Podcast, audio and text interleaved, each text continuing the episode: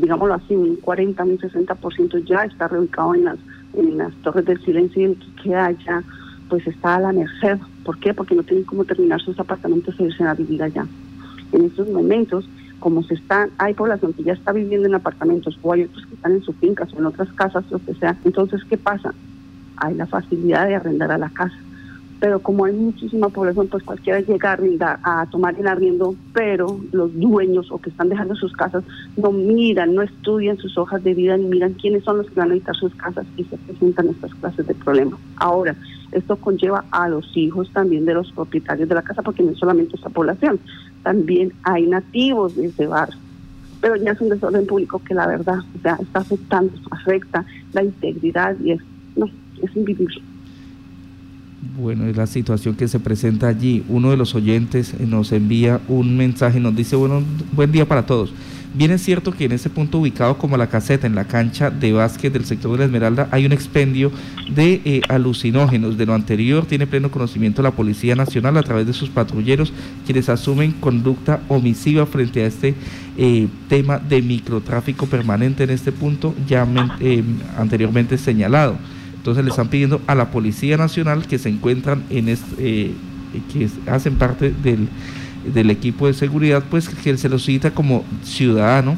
El derecho y deber eh, es denunciar ante estas eh, ante estas bandas criminales, pero pues que la policía procedan como con estricto deber y obligación pública de asumir la responsabilidad de tomar medidas contundentes y pertinentes frente a esta olla de microtráfico, es lo que nos eh, escribe uno de los residentes de este sector. Hemos eh, reservado el nombre por obvias razones de seguridad.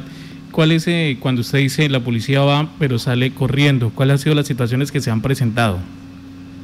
Pues cuando ha habido desorden público y que se llama la patrulla o la moto, eh, que ya se vio afectada una patrulla, una moto, entonces ellos no vuelven y si los llaman, o sea, ya saben que se va a presentar allá, ya saben que está en dificultad el barrio y ni siquiera van. Y si van, pues ya, se han ido quienes están presentando el desorden, eh, lo que están haciendo, ellos se van y nuevamente vuelven y salen, o sea, es una amenaza continua, o sea, ya no pueden salir ni a la puerta, ya no, y ahorita con amenazas de que la estamos esperando en la esquina, de que la estamos esperando a la vuelta, sabemos quién es sus hijos, sabemos quién es usted, sabemos dónde trabaja, o sea, ¿quién puede vivir así?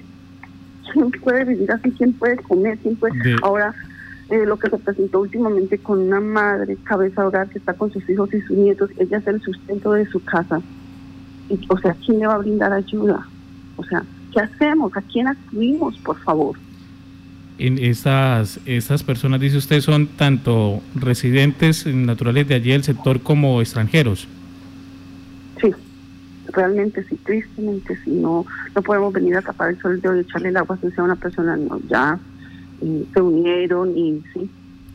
¿Y las personas que normalmente están cometiendo ese tipo de alteraciones a la convivencia ciudadana, en algún momento han sido capturadas? No, no, señor o si son capturadas las llevan para el CAI, tomarán antecedentes, no sé, pero al otro día están nuevamente en la casa, riendo, amenazando. Es más, en su momento, cuando la Junta de Acción Comunal quiso tomar cartas del asunto, la Junta fue amenazada.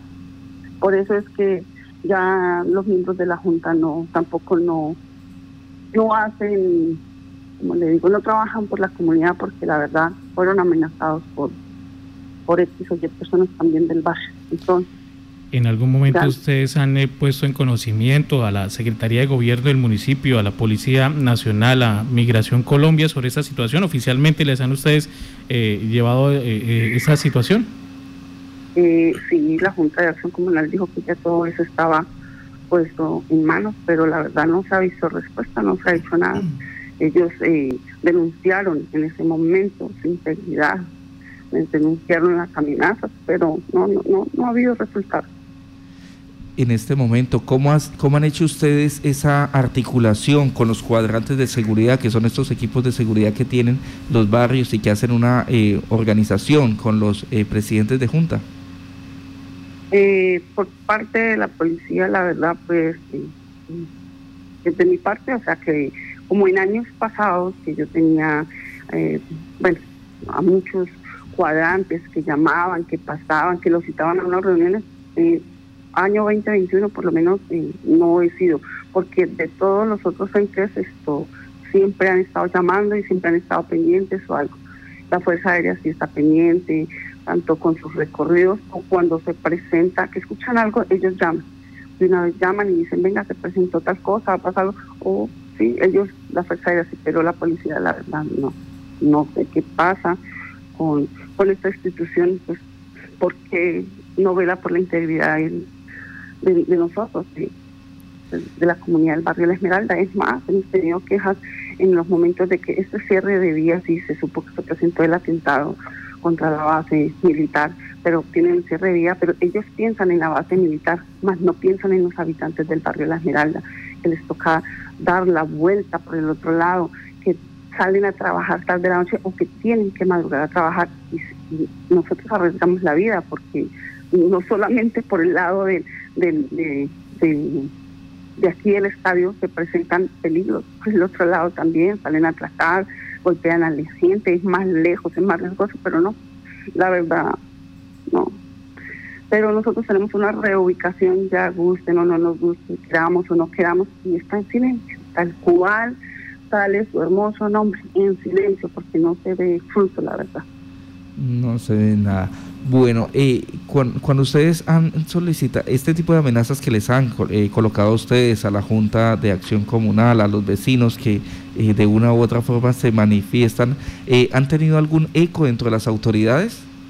No, no, señor, no se ha habido ningún seguimiento, no se ha habido ningún llamado, no, no, la verdad no, o sea, han dejado a la deriva la vida de, de las personas del barrio de Esmeralda, no, no es importante, sino solamente en campañas políticas, sí está reconocido en el mapa, sí hace parte del POD y después de una campaña política, la verdad, el barrio es olvidado.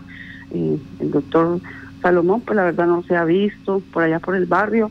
Eh, con el señor alcalde, pues, o sea, con la Junta no se ha tenido encuentros, no, no ha habido llamamientos, no ha habido para hablar. Eh, no, y cuánta gente, cuántos eh, habitantes del barrio han muerto esperando esa ilusión de ese dichoso apartamento. Han pasado ya 10 años, absolutamente nada. Bueno, ¿tiene usted hay conocimiento aproximadamente cuánta gente le ha tocado salir de allí del barrio por estas amenazas, por esas continuas eh, eh, amenazas a su seguridad? Sí, claro, sí, señor. Eh, pues de, de las 218 casas, por lo menos unas 10 familias, yo creo sí, realmente.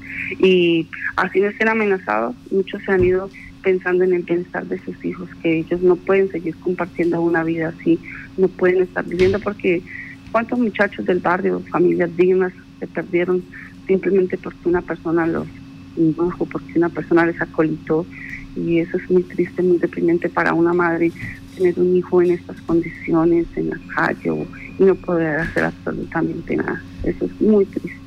Una de las situaciones que se denunciaban ayer es la inseguridad, que las personas que están ahí dentro de su casa, que llevan ya bastantes años, ya no pueden salir porque pues tan pronto salen y les desocupan la casa.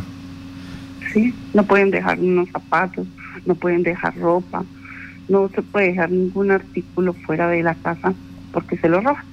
Y simplemente hay vecinos que se ríen y dicen, pero dio papaya. No es que uno dé papaya, Simplemente uno no tiene no puede tener todo guardado debajo de la cama porque alguien va a pasar. Anteriormente dormíamos hasta con la puerta abierta. Podíamos dejar las sillas, cualquier cosa afuera. Ahorita hasta si el pensamiento lo deja afuera, el pensamiento se lo roba pues es la difícil situación de los habitantes del sector de la Esmeralda. Pues muchísimas gracias eh, por darnos a conocer lo que se está viviendo allí y donde están pidiendo urgente la intervención de las autoridades. Muchas gracias. muchas gracias por ser un medio de comunicación que nos ayudan, nos acompañan y están pendientes de nosotros. Al menos por este lado nos escuchan. Gracias. Y hacen público esto para que todo Yopal, todo Casanare lo escuchen. Muchas, muchas gracias y Dios los bendiga y esperamos que sea Dios obrando en cada uno de los entes para que se apiaden de esta pobre comunidad del barrio de la Ciudad. Muchas gracias, Dios les bendiga. Es una situación invivible, ha dicho la eh, oyente, la persona eh, que le tocó salir de allí del barrio por esa continua inseguridad, por esas continuas amenazas que se presentan por parte de algunos ciudadanos venezolanos, donde pues han convertido este barrio, eh, como lo decía uno de los oyentes, en un punto, en un expendio de drogas y pues también en un foco de inseguridad. Y pues están pidiendo a las autoridades tomar cartas en el asunto porque es bastante delicada la situación. La persona que vimos ayer a través de las diferentes redes sociales donde la amenazaban, pues es una situación bastante difícil, es una madre cabeza de hogar que pues esperamos que las autoridades puedan tomar cartas en el asunto y no le vaya a pasar nada a esta señora.